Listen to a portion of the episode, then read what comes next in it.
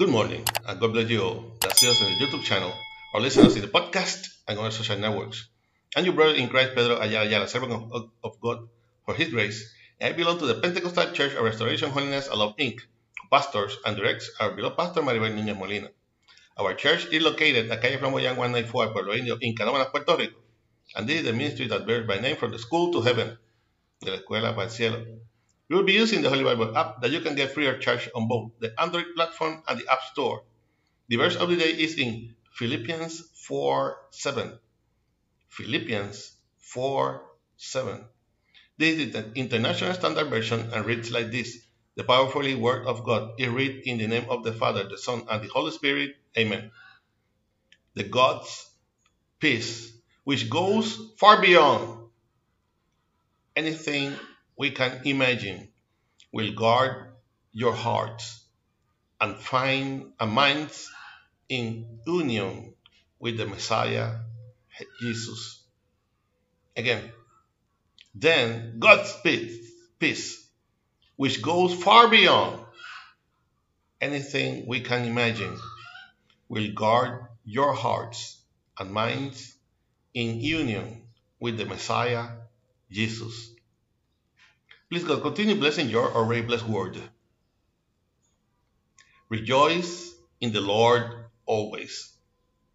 There are many situations that human, human beings have to face in our day to day, obtaining the livelihood for our daily diet, meeting the economic obligations of water, electric power, telephone, home, vehicle are or should be our priorities to cover in this effort. Add to this ordinary situation the challenge of a hard economy where all industries, consumer, service companies, and even the government itself seeks to maintain its operation by doing more with less, which affects all the links in this chain until we get to the last one, us as individuals. This system we call life has to be confronted with a weapon whose ammunition comes from the heart. It must be neutralized with the certainty and conviction that we are supported by the presence in each of us of the Holy Spirit that dwells in you and me.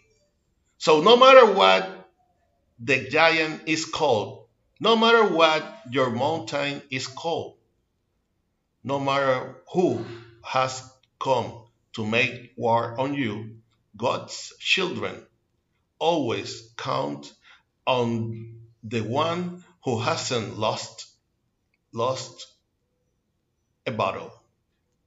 Rejoice, and let us rejoice in the Lord because your victory and mine are assured. Amen. I hope that this short exhortation will serve as a reflection and strength to your life in this morning that the Lord has made. For prayer and message to our email, ministerio de la escuela para el cielo at gmail.com. You can also get us on YouTube and listen us in the podcast on Facebook. Remember to like and share us to support this ministry.